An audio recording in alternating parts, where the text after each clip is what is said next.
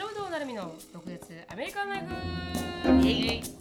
この番組はアラサーのなるみとアラフィフのしのぶがアメリカの生活を独舌に切っていく番組です。インスタグラムや YouTube でのコンテンツ配信。あとは毒舌コミュニティと称したオンラインサロンでは非公開エピソードとかあと独占映像なんかも盛りだくさんです。ドクアメオンラインサロンはドクアメ .com インスタグラムはドクアメアンダースコアオフィシャル。そして YouTube はドクアメショートストーリーで探せますのでぜひチェックアウトしてみてくださいじゃあつぶやきから。はいちょつぶやきから入りたいと思います、はいそうしましょう。はい、私はですね最近めちゃくちゃ美味しいあの商品をコンビニで見つけたっていう話なんですけど。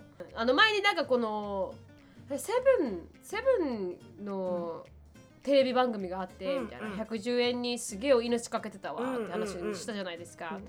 それでそれで見たまるでマンゴーっていうセブンイレブンのアイスクリームがあるんですよ。うんなんかキャンディーバーみたいな。違うんです。私じゃないです。ジェイコブがあまりにも好きすぎてハマったっていううん。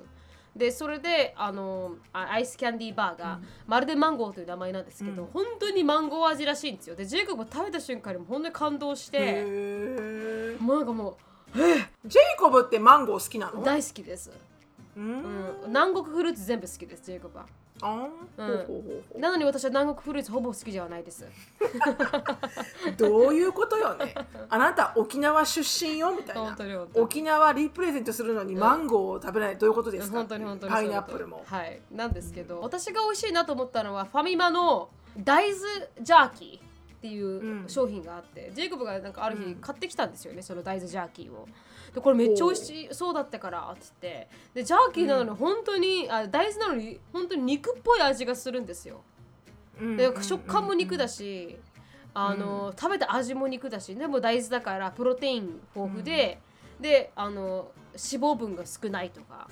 なんかこのいろいろねあのセセブンとかでいろんな新商品を試しては、なんか美味しいものを探してるって感じたんですけど、この前は、あのガッツリマンデーっていう朝の番組があるんですけどそれで見た、あのおお豆腐バーっていうのが今売れてるみたいで。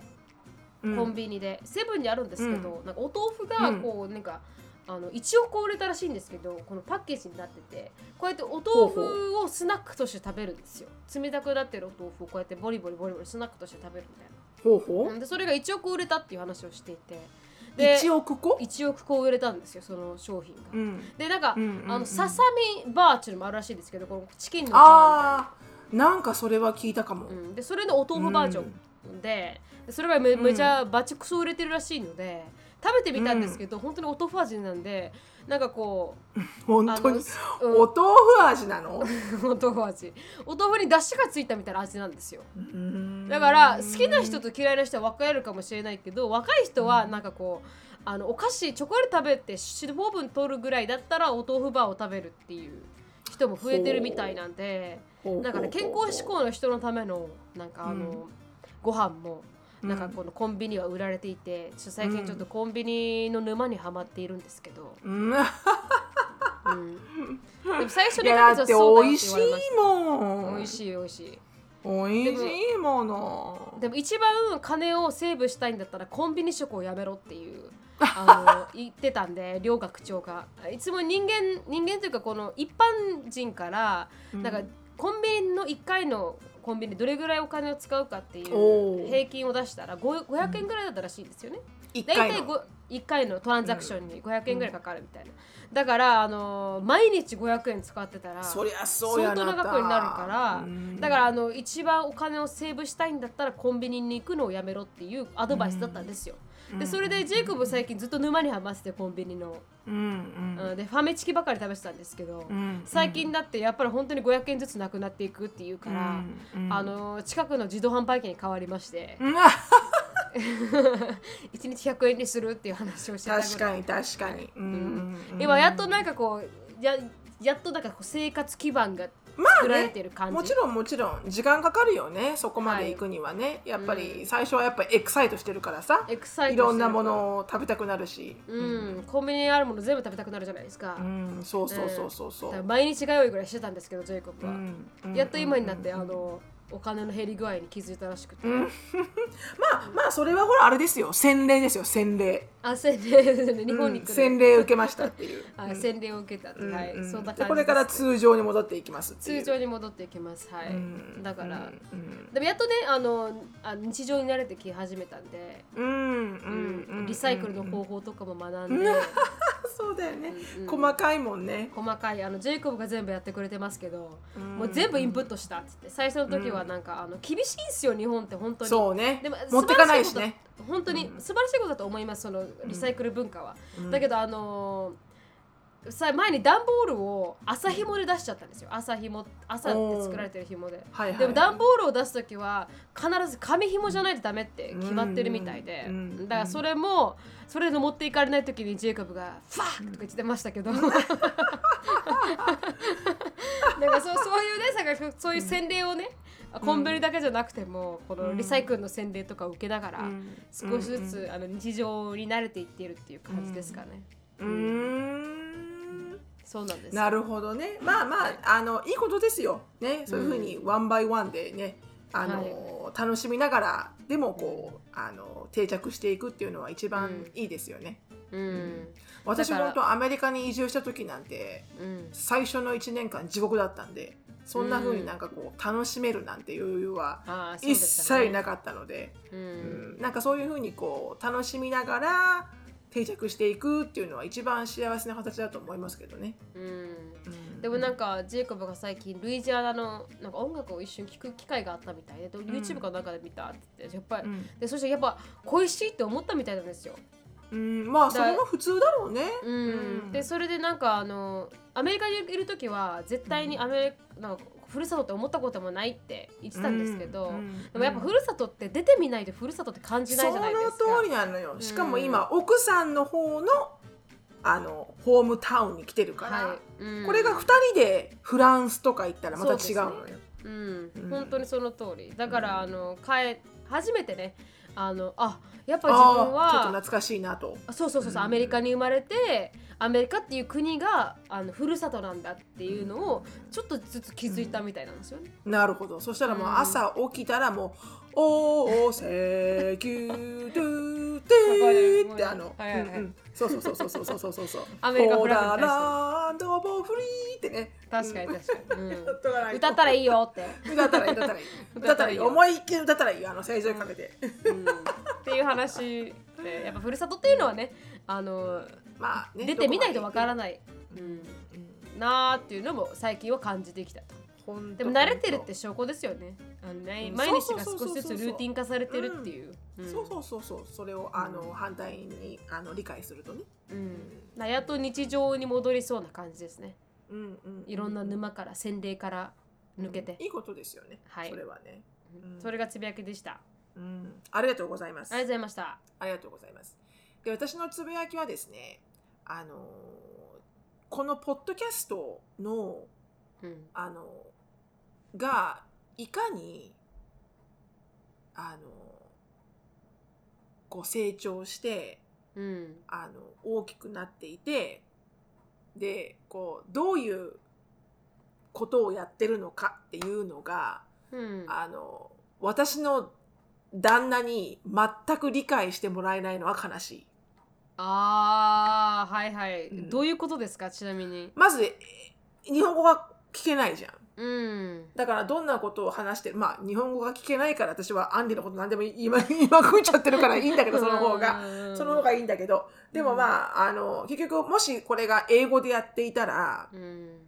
まあ、なんとなくもっとアイデアはあるよね。こんなことを話していて、うんで、それこそレビューとかも英語で書かれるわけだから、あ、こんな人がフォローしててて、うんっていうのも、何もかも、私の、私にまつわる、まあ、ポッドキャストがメインだけど、うんあの、そういう、 extra activity のことを、うん。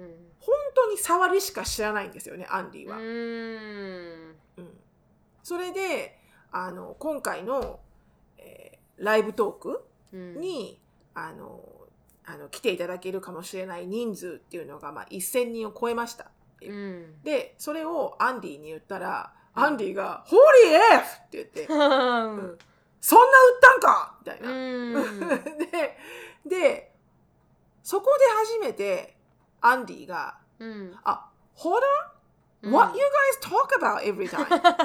ここでか!」みたいな。うん。お前2018からやっててここでか！みたいな、うん。ここでやっと興味湧いたかお前みたいな、うん。興味湧いたっていうかなんとなくは分かってたけど彼の中ではうんただただこう娯楽の自分たちのただの趣味ああで喋ってるだけみたいな、うん。まあほぼでそうですけどね。ほぼそうなんだけど、うん。はい、ほぼその通りなんだけど、うん。でもアンディから見ると、まあ、私がここのオフィスに喋ってますけど、うん。このドアをこうこうドア私がオフィスにいる状態がアンディは見えるんですよねリビングルームあから。あはいはいはい。で「All I see is you doing this」nodding か、うん。nodding to the computer、はいはいはいはい。で「How in the heck that brings thousand people?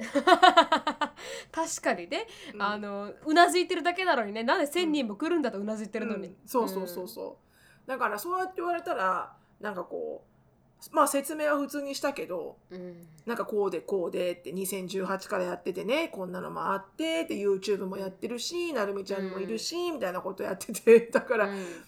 多分この私たちのしゃべるなんでもない普通のこの会話が、うん。まあ女子会に参加してるみたいな感じでねみんな多分なんか、だんなんかもうその何？お友達もう Girls Next Door みたいなはいはいはい。感じで、そうそうそうそうああ分かる分かるって言いながら聞いてんだよ、うん。みんなって言って、うん。でしたらアンディが分かった。こんなもんか。ここんな感じか。って言ったのが、、なんとエレンかって言ったんですよ。ああエレンかエレン・デ・ジ ェネラスエ出るじゃん。はいはいアメリカの。うん。うん。有名なね。ショートカットの,、あのうん。とても有名なスタンドアップコメディアンから始まって、うん。で「ピーポーズ・チョイス」を何万回ともらったあのもうアメリカ人のあのみんなが大好きな。で,、うん。でも彼女ってスタンドアップコメディアンとしてまあコメディアンとして彼女は、まあ、芸歴を積んでいくからもともとがすごく面白い方なんだけどすごくセンスもあるし、うん。でもなんで彼女がものすごい爆発的に売れたかっていうとリレータボーなんだよね。で彼女の一番今でもネットフリックスとかに残ってるけどこのシグネチャーなスタンドアップコメディのタイトルうん。がリレータボーなのよ。へえうん、だからアンディは「あそういう感じか」って言ったから、まあうん。まあまあまあまあまあ。まうん。あまああの間違ってはいない。うん、間違っううん。んあのエレンまではいかない。うん、確かに。エレンまでははいかないけどあの、うん。コンセプトはねとてもいいところついてると思うよ。確かに確かに。うん。そんな感じそんな感じ。うん。そうそうそう。だからきっと聞いてる方たちも、こうなんか芸能人のお話を聞いてるっていうよりかは、うん。あの本当にただただあの分かるわそういうのあるわみたいなのが、多分一番聞きやすかったりするのかなとも思うんですよね。うんうん。ただ、うん、その自分の旦那がまあ自分の旦那さんが自分の奥さんのうん。このマイルストーンとかやってることとかっていうのを完璧に理解もできないし聞けないし肌で感じることができないっていうのは、うん。なんかちょっと寂しいなって思う。まあもちろん常に応援してくれてるから、こんな風にこんな風にポッドキャストやってる時だってずっとねあの、なんつうの文文句も言わずうん。好きなようにやらせてくれてるから、うん。あのありがたいんだけどなんか反対にこう、なんて言うんだろう。ちょっとこう寂しさもある。うん。なんかこう共感してもらいたいんだけど、うん。わからないからあーわかる気がすじゃあ私はあなたに、あの日本でうんどういうリスナーさんたちとこうインタラクトするかみたいなのを、うん。あなたのためだけにドキュメントを作ってあげますわって言ったの私。はいはい英語でね。うん。英語で、うん。英語で。であなたが「My wife is podcaster」って言って、うん。あの出してごらん。なんかリールかなんかに TikTok かなんかにっつって。そしたらなんかうん。意外にビューアー数いやあの 浮かぶかもよっつって、うん。うん。確かに。ただなんかそこはねちょっとこうふとあなんかちょっと悲しいなって思った、うん。うん。そうですね確かに。ええアンディが想像する100倍ぐらいはあのシロさんやられてますからね。そうよね。多分彼彼のキャパシティでは想像ができないと思うんですよ、全く全く想像できない、だって完全にそういうところに触れてきてる人ではないじゃないですか。ジェイコブの場合は、私が出会った時から私 YouTube とかやってたりとか、そうね。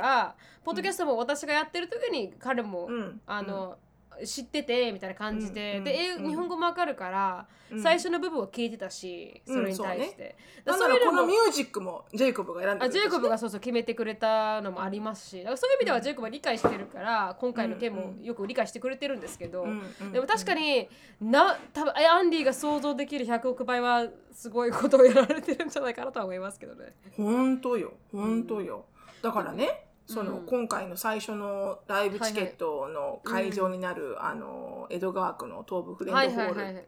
でうん。こういうところでやるんだよって写真見せた時に、うん、あエレンみたいなもんかって言ったんですよその時に。あーはいはいはいはい。あこんこういうホール？ね。うんうん。こういうホールを埋めるぐらいの,、うん。あのフォロワーさんがいるんだねすごいねみたいな。そこで初めてやっとみたいなやっと理解したって。うんやっと理解したみたいなあなたね言っとくけどねあなたのワイフねすごいんだよって自分で言ったっていう 自分で言ったっていう誰から言われるわけでもなく自分で自分で言ったっていう、ね、伝えるっていうね。あなたね、Do you think what kind of wife do you have? You have any idea? ね、How lucky you are?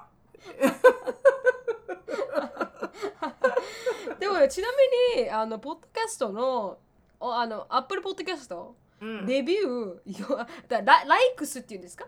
あの、うん。みんなライクしてくれてる数。ライクする数とかってあるの？ライクする多分うんライクする数。評価の人数はうん。4500人ですからね、あなたほら。4.5K ですかこれ見てください。こもうもう素晴らしいでございますよ。うん4.7 4.5K ってもうどういうことこれ、れよね？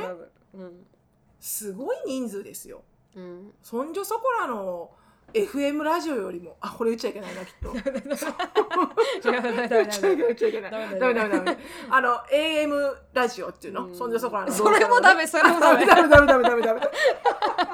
それもダメ。比べらんない。全部ダメ。全部ダメ。あれはもうプロだから。ダメダメ。プロだからはいはい。これもといけませんそうただなんかそういう会話をしたっていう。なんか自分の旦那にうん。自分の頑張ってこうパッション持ってやってることの説明をしながら、うん。ちょっと虚しさを感じたっていうね、ああはいはいはい、うん、2018からずっとやってんのにみたいな。今頃？みたいな。今頃かお前のそのうん。すげえなって思ってくれるその感覚はみたいな。確かにでも家で全部レコーディングしてるしレコーディングの相手は私じゃないですか。だからずっと家にいたやつがあの一緒にレコーディングし始めてそいつがアップロードしてるだけだから なんかそれでなんかこう家にねこうこうこう取材カメラとかが来るわけじゃないから。お疲れ様ですみたいなね。あそうそうそうそうそうそう。今日もお願いし私ますみたいな。そうそうそれもバックパック一つで来てたじゃないですかずっと。そりゃそんなそんな人が聞いてるとは思わないですよ確かにそりゃそうでございますよ。うんうんそりゃほんとそう趣味趣味趣味。はい。趣味ですよただの。趣味趣味、うん。もう本当にね。ちょっとなんかそこでなんかこうサクッとこう虚しさを感じた私っていうね。お疲れ様です。あの 大丈夫です、はい。はいはいはいはい。あのこれからでもちょっとはこれを機会に分かってくれたあ本当ですか？よかった、でもアンディにちゃんと理解できるぐらい大きくないってことかもしれないです。もっと上に目指さないといけないってことかもしれない。そんなことない。もうまあまあもちろんあれですよ。め目指すのは東京ドームですからね。あれですけど あのーでも十分にあのー分かってくれてる。なんか、うん、分かってくれてきた？なんとなく、うんうん。うん、そういうそのあのチケット販売数とかね、うん。そのあのやるところの場所とかっていうのをこう見せてったので、うん、よかったです。理解が、はい。う深まって。うんうんうん、あでちなみにすいません。そのあチケットに関してのシロさんが触れたので一言あの付け足すんですけど今、はい。チケットの販売先をどこにしようか今ちょっと決めておる作業の途中なので、はい。チケットあの1000人の方が応募してくれてるんですけどうん。あのその子からの抽選はもう少し時間がかかります。で、一応予定としては5月の中旬にチケットを販売し始めようかなと思っているんですが、うん。今のところ少し準備中ですのであの、うん。自分チケット届いてるかなちゃんと抽選入ってるかなって心配あしなくても大丈夫です。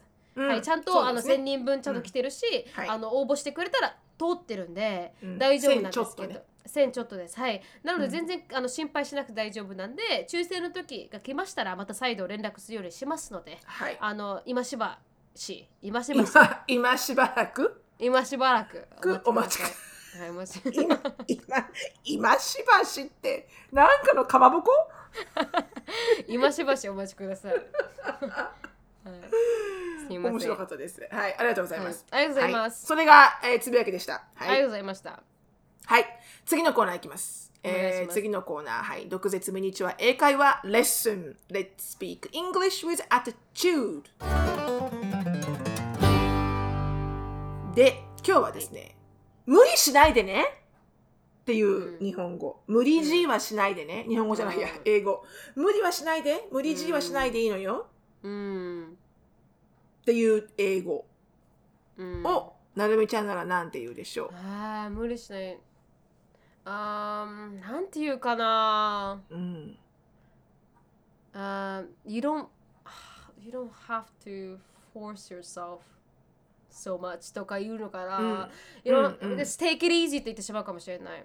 You おう seem, ほうほうほうほう you seem really stressed out so you don't have to うん just take it うん easy. Take your time って言うかもしれない。もし日本語だったらでもその一言でまとめられないかもしれないです。うんうんうん。でも、うん。合ってるよ。使ってる言葉は合ってます。Don't force it. あ don't force it. ガチャ、うんうん。なんか、force が強制するっていううん。単語なので、うん。あの、don't force it っていうのが、うん。こう、無理強いしないでね、みたいな。っうん。ていう意味で使うので、なんかこう、あの、例えばね、こう、きあの、お友達にね、なんか、あの、あの、あの、can we go out to like なんていうの？club on a Friday night みたいな感じで、うん。金曜日の夜にクラブに遊びに行こうか？みたいな、うん。うん、でも彼女がそのと誘われた私がうーんでもなどうだろうな。あのパートタイムジョブが8時に終わって、金曜日は忙しいからななんて言ってる時に、うん。Well I mean don't force it. うん。みたいな、うん、そんな無理にやらなくていいよ。みたいなうん。無理に一生懸命来なくていいよ。みたいなね、うん。Don't force it. っていうのが、えー無理強い無理にやらなくていいよ。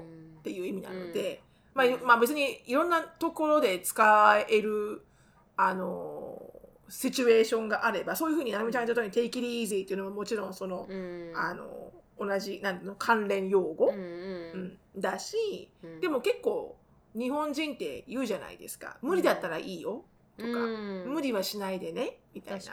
うん。うん。そういう時に結構どういうふうに言ったらいいんだろうなって思う時あると思うんですよね。うん。でも、don't に。force it, don't force it って言えば意味は伝わりますと。ははいあわかりましたはい。ありがとうございますぜひお伝えください。使ってみたいと思いますありがとうございますありがとうございます。ありがとうございます。このコーナーはケンブリースポンサーです。ケンブリーはオンライン英会話のパイオニアで、いつでもどこでもネイティブの方とお話しできるウェブサイトになっています。プロモーションコードの毒舌 DOKUZETSU 入れていただくと初回15分無料になりますので、ぜひ試してみてください。じゃあ、はい今日のトピックに入りたいと思います。今日のトピックはですね、はい。シロさんが見つけてくれたあのー記事中絶認めた判例が、まあ、漏れてしまった最高裁からっていう話になりますと。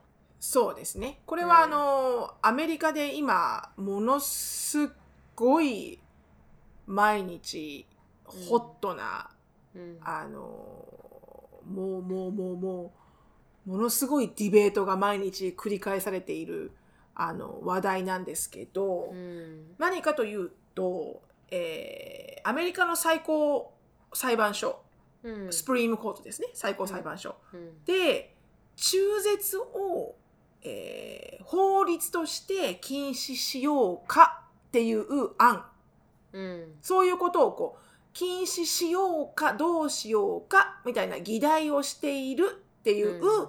情報が漏れちゃったんですよ。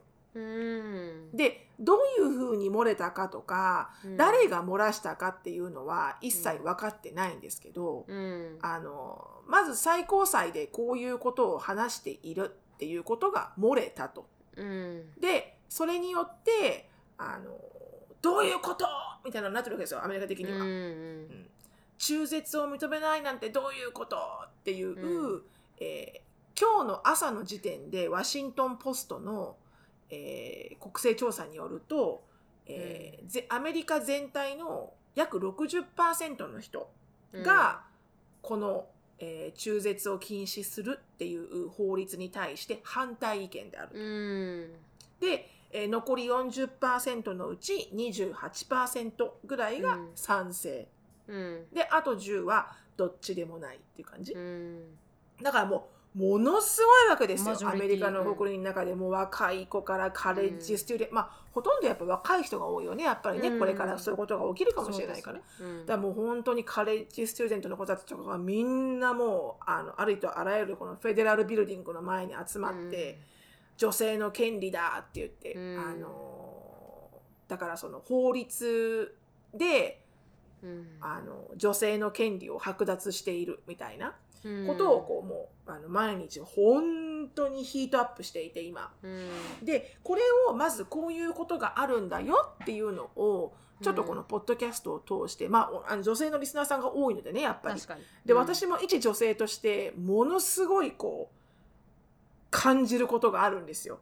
とっても。この,、うん。この話題に対して、うん。だからなんかそれをあの、まあ、なるみちゃんもね同じ女性として、うん。あのもちろん女性へという立場をもっとパワフルに、ね、もっと公平にしていきたいっていう私たちのパッションもあるのでうん。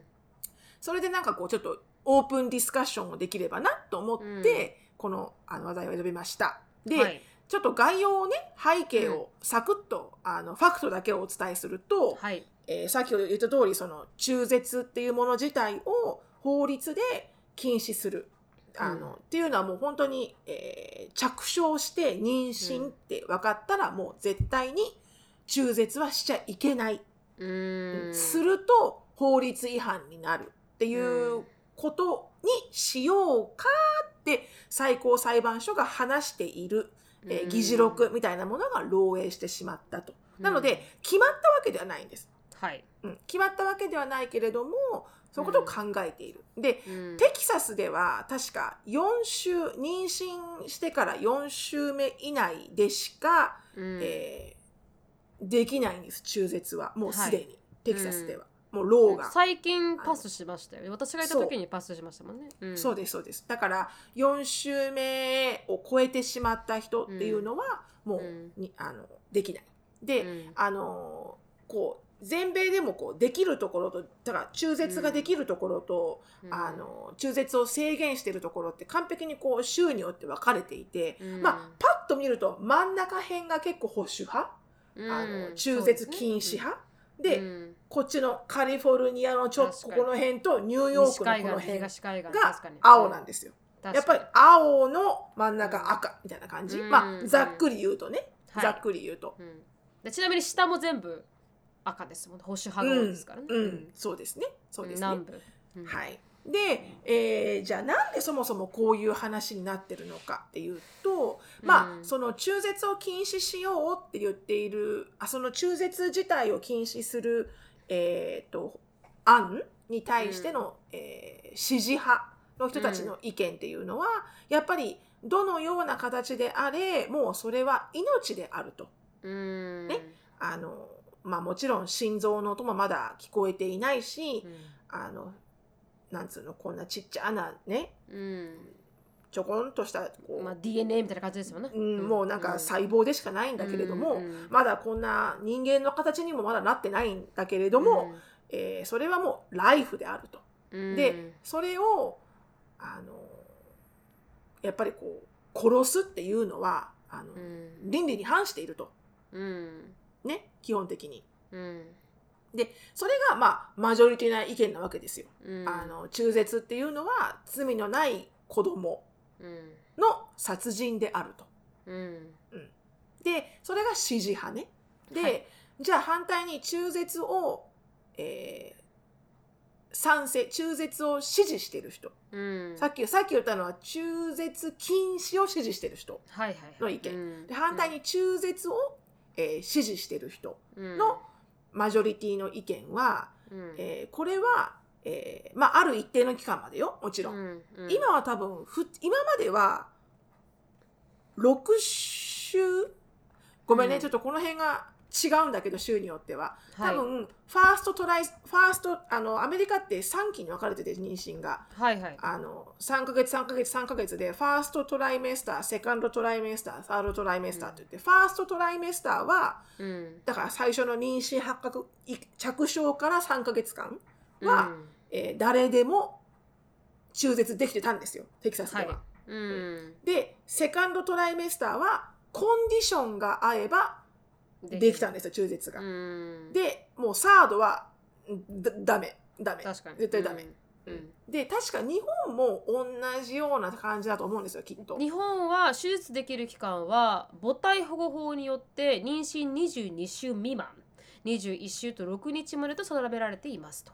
うんそうだねそうだね。うんだからトライメスター第1回トライメスター終わった後ぐらいだよね。あとぐらい22週。うん、そうだね。21週だかすいませんそんなに変わんなかったんだよね。あうんのアメリカと日本が。で、うんでも今そのそれをだからその中絶できるっていう最初のまあ4週間から6週間の間、うん三三最初の12週間、うんいできるのは最初の、えー、と着床してから12週間 first trisemester だから、の間は、えーえーと中絶をできるできないっていうのは、うん。えー女性の、えー constitu constitution of right って言っても、人うじ人としての権利であると。うん。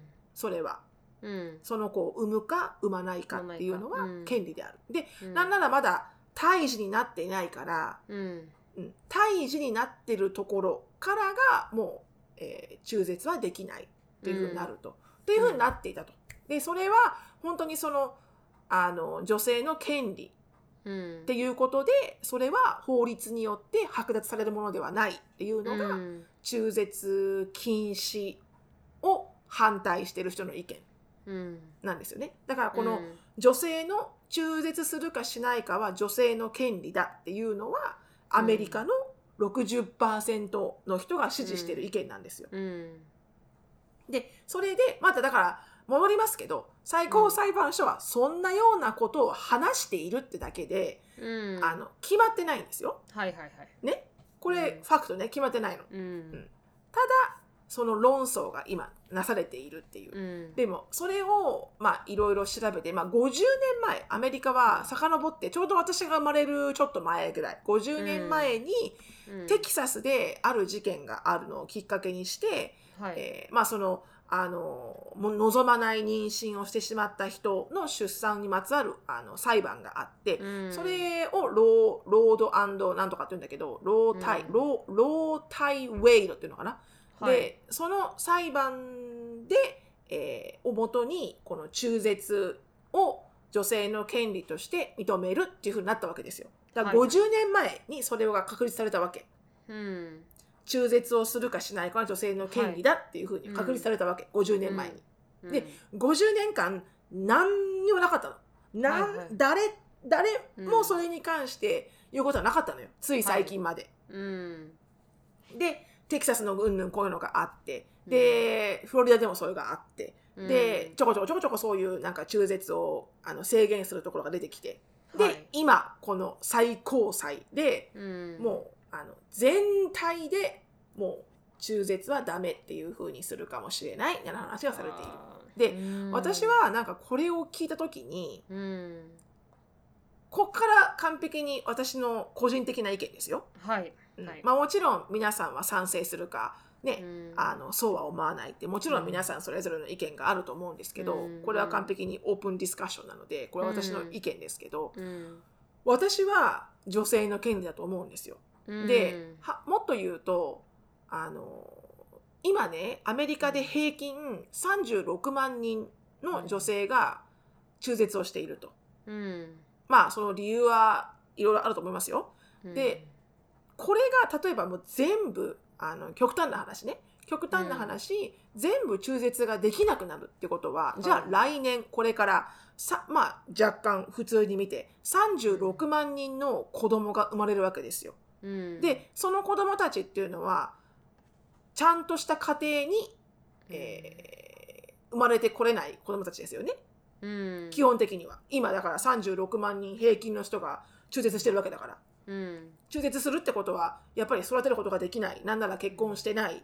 うん。いろんな理由があって子供を迎え入れることができないから中絶してる。でもそれができなくなると、unwanted children が36万人生まれるわけですよ。確かだよね、に、うん、でそうするとねここ私のまずポイント私まずポイント2つあってうん。私の最初のポイントはじゃあそれだけこれは子供の命だ。もう the minute it's conception もうそれはもうライフであり、殺人だ。だから絶対に守るべきだっていうふうに守られて産みました、うん。おぎゃーって無事に生まれました。うん。でもちゃんと愛情をかけて育て上げるっていう保証が一切ないですよねそのそのその子には。うん。じゃあその子が20、20歳になるまでの成人に成人になるまでの間。うん。誰がどう面倒を見るんですか？じゃあ、うん。36万人のあ、うん。unwanted child が生まれてうん。で36万人の子供たちをうん。アメリカが20歳になるまで健康的にプロダクティブな社会人になるまでうん。36万人を20年間ずーっと世話できるんですか？うんっていう考えが私の中に1個あって、うん。だからそこまで命を守りたいならうん。最後までケツ吹けよアメリカ。うん。って思うわけですよ。うん。産んだ後は知らないじゃ困るわけですよ。うん。そしたらもうどんどんねアンヘルシーな子がたくさん出てあの治安も悪くなったり、うん。それこそもっとこう国民の税金の負担が増えたりうん。あのそれこそそいろんなことが考えられると思うんですよね。うん。その36万人の子供が毎年毎年家族がいない状態で生まれたらうん。かなりな多分社会現象になると思うんですよきっと。うん。でもう一個言う思うのはうん。なぜ女性なのかとこれを強いられるのが。うん。じゃあシシチュエーションはどうであれうん子宮を取り出さない限り子宮を摘出するかうん。あとは男性の性器を切るか切るかっていうかうん。男性性器じゃない男性の、えー生殖器官あの、うん。このなんつうのカッタパイプっていうんだけどその実際の医療用語わからないけどこの精子が出てくるうん。ラインをうん。つまんで切っちゃうんだよね。うん。そうすると精子がもういかないじゃんそそっから先まで。うんだから完璧に100%あの妊娠はできない。うんあでもそれは100%じゃないんだよな。でもまあ子宮がなければうん妊娠できないよね、100%ね。うんだからそういうエクストリームな方法をしなければうんコンドームだってうん避妊ピルだってうん全部100%避妊っていうのは一切ないわけですよ。うんだから always accident happen なんですよ。うん。誰に対しても。誰に対しても。うん、だからあのもちろんレイプでレイプされたからお子さんが、ねできちゃったとか、うん。あのそういうパターンもあるだろうし、うん。でまあもちろん反対に言うとねあのふざけたお子ちゃまたちがねあの、うん。全然プロテクトしてないセックスしちゃってねうん。できちゃったみたいなこともあるけどでも、結局アクシデントは常にハプンするわけですよ。うん。別に子供を下ろしたくて作ってるわけじゃないけれども、うん。まあ夫婦たるもの性性活動っていうものがあって、でうん。ちゃんとお互いにリスペクトフィーに否認はしてたけど、うん。なぜかできちゃったっていうのあると思うんですよね。うん。でももう絶対に産むことはあの育てていく自信がないとか、まあ、いろんなシチュエーションはあるとして、うん。でもアクシデントはハプンするのにうん。女性にけ女性に選べる権利がないわけですよ。うん。一切。うん。だからそれは私はやっぱりその何度もメディアが言う女性の権利の剥奪だって私は思うんですよ、やっぱり。うん。だから皆さんがこのプロテストしてる皆さんがやってるのが My body, my right っていうか、うん。書いてるんですね。だから、はなんかなんかこの法律は私の体のことまでルールアウトしてはいけないみたいな、うん。うんなんかすごいそれは同感でとっても、うん。なんかまだ今今のその6週間の間とかあのちょうど妊娠が気づくか気づかないぐらいの時とプラスアルファで12週間、でその間にまだあの胎児まで発達していない子供がね、うん。お腹の中の子供が、うん。確かに命ではある。命ではあるけど、その子をうん。産むか産まないかっていうのは女性が判断できるのは女性としての私は権利だなって思うんですよね。うん。でもっと言うとじゃあもしこれが中絶できなくなってうん。アクシデントハプンでうんじゃあ高校生大学生が間違ってやっちゃって女の子妊娠しちゃいました。でも中絶できません。うん。結局女の子だけだよね痛い思いするの。うん。ずーっと妊娠しなきゃいけなくて苦しい思いして、うん。お腹痛めて子供を産んでその後ずーっと罪悪感に悩まされて、でも男のじゃあじゃあじゃあじゃあそこまで強いられる10ヶ月間の妊娠と、あとそれから強いられていくこのうん。メンタルな苦悩うんを女の子はそこからもう一生涯強いられるのにうん。じゃあ男の人はどうするの？その相手は、うん。とか。うん。女の子だけこれは法律としてうん。梅って言わされていてうん。その元凶になったあと半分の男の子はどういう罰を受けるんですか、うん。とかね。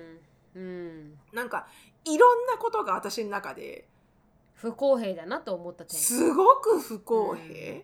すごく不公平だし本当にこれが正しいことかって言ったらうん。私は正しくないと思うんですよね。うん。うん。っていうのがこのこの私がこのこれをトピックにしたかった今今アメリカでホットにこううん。ディスカッションされてる内容だから結構こう綺麗にあのまとめてる文章があってななみちゃんにメールで送ったけど、うん。まああの数百人のアメリカ人がうん。命は受精時に始まりうん。妊娠中絶は罪のない子供の殺人であり子供の自由の侵害であると信じていてうんで法律が中絶を許容するという考えにためらいを感じていると。うん。で他の数百万人は中絶の禁止によって多くのアメリカ人女性が尊厳なき性を強いられ女性の自由が奪われ、うん。えー最も貧しい女性を死と苦痛のリスクを伴った違法な中絶に追いやることになると信じていると。うんっていうのもお金がある人はお金使って中絶ができる国に飛んでっちゃえばいいわけよ。うん。はいはい。ね？うん。別に世界でできないわけじゃないから。うん。でも結局はそういう苦しむところっていうのはお金がない貧しい人たちとかマイナーな人たちが結局は辛い思いをしていってしまうと。うん。だからね私も結構このトピックに挙げるときに一生懸命この中絶をあの支持する人たちの考えもたくさんアーティクルを読んでみたんだけどうん。私は腑に腑には落ちなかったんですよねやっぱり。うん。うん。なんか産んだ後どういう対策を取ってくれるのっていうのがあまりにも全く何も書かれてなくて。うん。本当一生懸命支持してる人が書いてるのはこれは命だ。これは命だ、うん。This is life. This is life っていうだけでうん。分かると。分かるけど、うん。その後その一生懸命強いられた女性のメンタルケアどうするの？じゃあ、うん。その後生まれてしまった子供たちのもう何十万人で出てくる子供たちをどういうふうにテイクケアするの？うん。っていうのが一切書かれてなくて、うん。もう This is life がっていう意見が多くて、まあ私のちょっとリソースが偏ってるのかもしれませんけど、うん。うって思ったわけですよ。うん。そうですよね。でもなんかこう聞いてて思うのは本当にそれに女性が気づく前に権利が剥奪されてるのはうん。かなり私的にはリディキュラスだなと思ったんですよ。うん。本人気づかないままの場合ってあるじゃないですか本当に。うん。あれ？生理来ないなって思ってなった。けあ妊娠してたっていう時にじ時点ではもううん。選ぶ権利さえ与えられてないっていうのは、あそれを法律にするんだっていうのは驚き。うん。で日本語の法律は母体保護法っていううん。女子母の体を守る法律としてうんあるのにもかかわらずそれで女性を守るってもう法律的に出てるじゃないですか。母体を守るための、子供を産むお母さんの体を守るための保護法であるからして、おお母さんに影響がない、まあ、22, し2週前の時の中絶を許してるっていううんところなのに、そういう法律をまず誰が決めてるんだと。うん。最高裁はどういうメンバーで作られてるんだって思ったんですよ、うん。一瞬聞きながら。うん。でそしたらやっぱり保守派が多いんですよね、ドラドランプさんからあそうなんのですよ。選ばれたのって保守9人いらっしゃるみたいなんですけど保守派が6人そう12345多いんですよ。うん、ってことは保守派が多いイコール女性の権利じゃないって思ってる否認、うん。できないって思ってる人たちが多いからそれもその保守派のほぼ12345 5人は男性。うんうんでそれで女性マジョリティの60%の女性がそれは女性の権利を剥奪するものだって思ってるのが反映されてない。うん。うん。だって最高裁は人間のてかこの この12人口の平均を取らないといけないから最高裁なだけであってそうよ。らそれがサンプリングになってないっていう状況。なってないなってない。保守派が多すぎて。でもリベラル派も多くないといけないと思うんですよこの問題に対しては。うんで女性もちゃんと入らないといけないけど、女性3人しかいないよ。入ってないんですよ、うん、最高裁9人いるのに3人しか女性じゃない。とそれするんだったら55で分けるとかうんうんするべきだと思うんですよ、保守派もちゃんと5、あのなんていうんですか？あのリベラル派も5っていうふうに分けて、うん。法律にするんだったら、うん。私の意見ですけど法律にするんだったらやっぱ国民が反映されるべきだと思うんですよ。いやもう間違いないでしょ。う、うん、国民の意見が反映されるべきなのにそれが全くもって届いてないこと自体に問題が発生しているというか、うん。もし国民全員がそう保守派の考え方を持ってるんだったら、まうん。あ、あの民主主義の世界なんでうん。それが通るのは当たり前かもしれないですけど国民は絶対それは間違ってるって言ってるのにうん。最高裁はリベラルがあっていうか保守派が多いから保守派の意見になるっていうのは少し違うんじゃないかなと私は聞きながら思ううん。思ってうんうんうんうん一応バイデン大統領はあ結構あのー反対派ですよね。バイデン大統領はあのうん。中絶禁止に反対、うん。反対というかもし中絶禁止されようものならうん。それはものすごい大きな問題を生むであろう。うん。みたいな風に発言したみたいよ、うん。バイデンさんは、ううん。んだから反対賛成とか別にはっきり言ってないけどうん。あのすごく強い懸念を示したって感じ、ううん。んもしそれを中絶を反対あのできないようにしたらね。うん。でもまあいもちろん決まったわけじゃないから、あね。そそんな話をされてるみたいな感じだけどでもそれは少しこの今の最高裁で決めていい問題ではないと思います。私がそれもねなんか書いてたうん。書いてた。なんかあこんな本当です50か50年間50年前にそれが決められて、うん。でそれまでもなんかいろいろ歴史があるわけよ女性の体に対しての権利云々っていう。うん。で50年前にこれは中絶はヘルスケアであり、うん。の女性の権利でありってコンスタチューショナルライトって決まってる、うん。そっからその結構強いのよねこのコンスタチューショナルなんかコンスタチューショナルライトっていうか人権っていうのが、アメリカってすごくすすものすごいこうソリッドな立場にあって、うん。これは人権だみたいなね、うん。でだからもしこの中絶がうん。禁止になってその一回これは女性の権利だって認められたものが、うん。いや違うって翻された場合、うん。そうすると他のコンスタチューションライトもこうあ翻されてくるような可能性になってくると。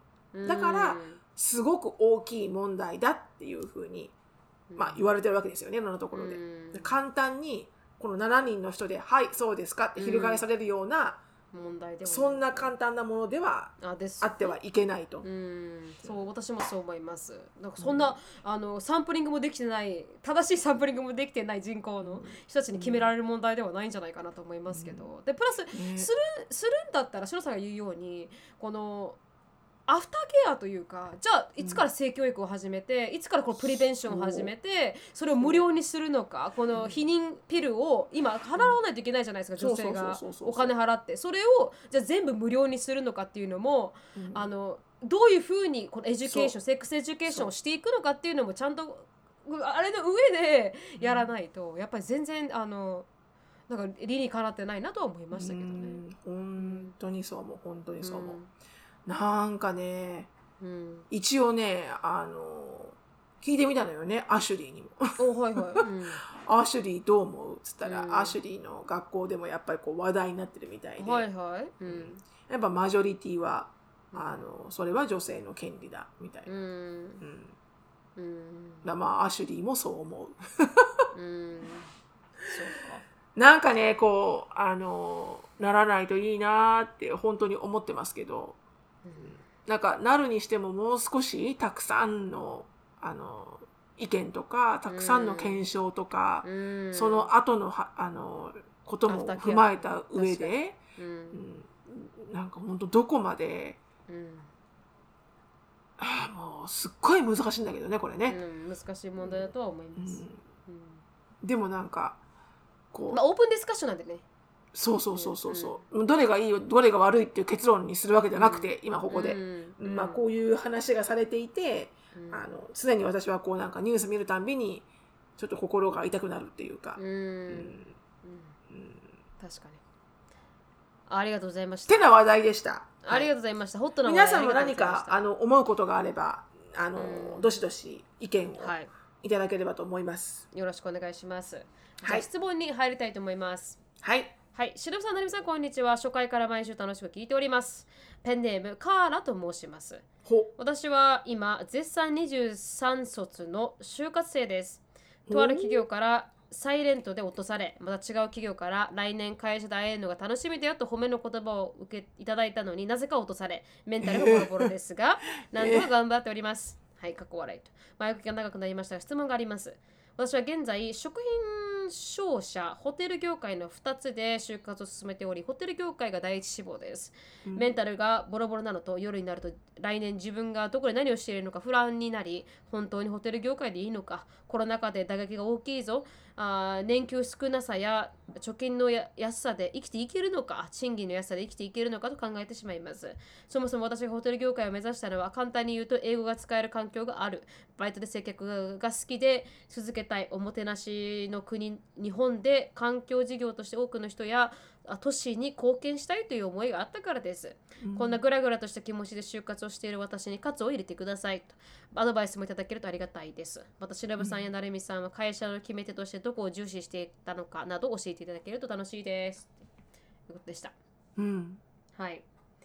あの将来の就職先にちょっと迷う23卒の女性からの質問です。迷うよね。うん、こんな時ご時世だもんね本。当に本当に。迷うよね。何が正しいのかわかんないよね。私の時は本当にあの就職せなんで学生が神様ですの時なんて言うんでしたっけ？えっあの氷河期じゃなくてなんて言うん買い手で市場。あ買い手市場。うん。うん、時にも氷河期だったんで私でも悩んだんで、うんあの本当にあのみんな悩む家庭ではありますよね。で質問はこんなグラグラとしてる気持ちで就活してる私に喝を入れてくださいと。ホテル業にするのか。みみんな結構グラグラしてると思うよ。結構ね、ふらついてると思ぐらついてるぐらつう。いうてる。ん面接ではね、はい、そうですってはっきり言うけど、うんうんでもまあまあね、本当にこれでよかろうかなって思ってる学生さんの方が多いんじゃないかな。うんうん確かに。だから結構こう、ふらふらしてても全然私はそういうもんじゃないかなって思うけどね、就職活動自体が。確かに確かに。ううん。んまあでもほら業界はほらこういうのがいいって決まってるわけじゃん、はいある程度そうですね。ホねテル業界うんと食品商社。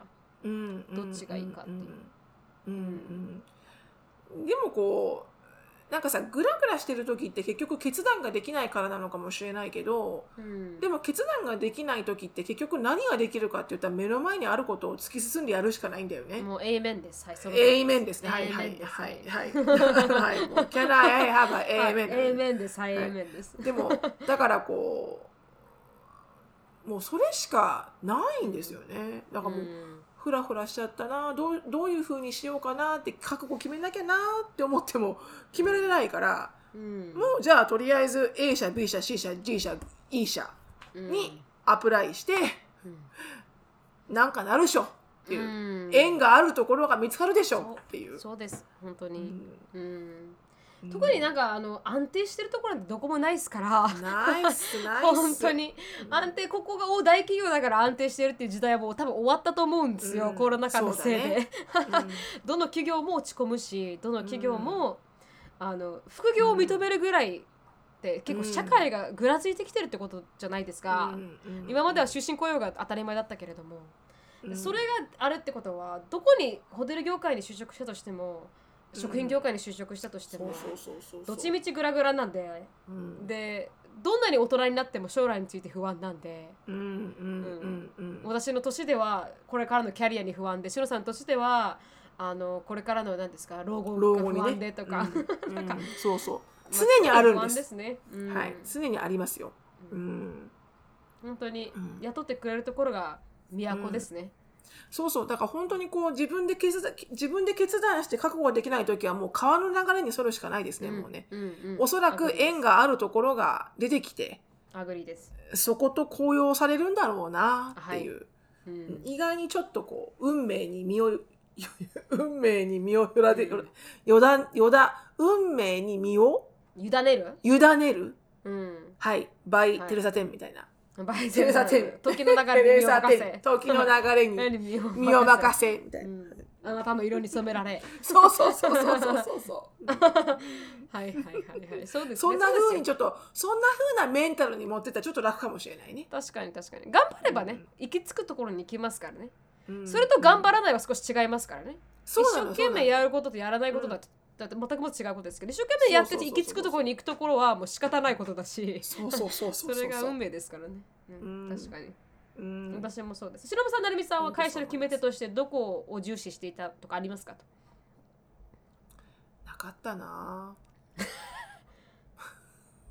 それさ氷河期ですもんね。就職氷河なか期とか。ったな、うん。どこでもなんか、うんうん、旅行業ができるところだったらどこでもいいやと思ってました、うん旅行に携わる会社だったらうん。もうどこでもいいやって思ってましたけどね、うん。あだからそこはこだわりかある意味、確かに確かに。一つには絞ってましたからね。まあ一つに絞るってことは大事ですからね。こううん全部が的だったら何にしていいか分かんないですからね、うんうんうんうんなるみちゃんどうだった？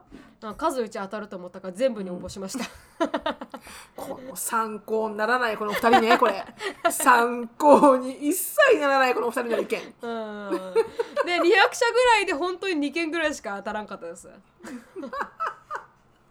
それもか買い手市場なのにね、うん。ほんとねほん本当に。とね。うん。一人氷河期を味わいましたけれども。一人でね。ソロで氷河期をね。それで氷河期を味わってた寒いなと思いながら他はほかほかなのにでも本当にその通り。でも父が言ってたんですよ。あの社会に出るということが重要であってそこで揉まれて何を学ぶかが重要で、どこに就職するかは正直どこでも同じって言ってましたから、まあもうん。う本当にありがとうございます。ありがとうございます。エイメンです、エイメンです。エイメン本当そうだと思う。そういうふうになんかこう本当目標を取り取り替えるとやっぱりねこう、うん分かりやすくなっていい。なんか一生懸命多分自分を苦しめちゃうと思うんですよねきっと、うん期待値も上げてここに行かなきゃいけない、こうしなきゃいけないみたいな、うん。もう来年の私は今頃何をしているんだろうとかね、うん。あの考えることがねあの非常にね若い力がある もう私は明日何してるんだろうとかね あもうその年になってくるしのさんぐらいになるともうもうねど明日何したらいいんだっけな私っていうところになってきますから。ううんはいはいはい。楽しかった楽しかった若いやっぱりね1年後の自分に不安を感じるっていうのはうね、ん。やっぱこう若くてこう向上心、うん、向上未来心そうそうそうそうそうそうそう。うん。未来が大きいことにつながりますから。いい未来をね持ちたいっていう向上心の表れだと思うんですよね。もうババアになったらね明日健康が一番。現状維持。天気と天気と健康と現状維持、うん。現状維持。これこれこれこれ。確かに確かに。あのそうそうそうそうそう、大きく持って頑張りましょう。そうそうそうそうそう、そんななんかこう焦点を合わせなくてもこうやって生きているやつがいるんだと思ったらね、そうそうそうそうそう。うん。頑張りますから。いますいます、うん、ね。どうやって辛いですけどね、本当にしあの就職時期っていうのは大変だと思いますけどやっぱり、でもあの大丈夫です。あの大丈夫です。それはあなたを define しないので。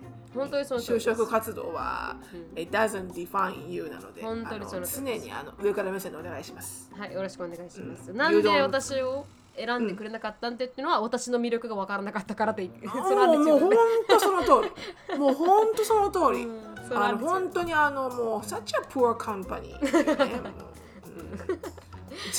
本当ね見る目ない人事いますからね、いますいます本当うに、ん、何で見てんのっていう人いますからねうん。本当。いますいます。うん。うん。はい本当にその通りです。ねぜひ。だからねあの諦めずに、諦めずに気を落とさずに頑張ってください。うん、はい、ありがとうございまし頑張たってください川田さん、頑張ってください頑張ってくださいありがとうございました今日はここで終わりたいと思いますはいはい、質問感想等がありましたら、なるみしき at gmail.com、なるみしき at gmail.com によろしくお願いします。終わります。Thank you so much for listening. I hope you're having a wonderful day. Please follow us on the podcast, but we will see you in our next podcast. Bye! バイバイ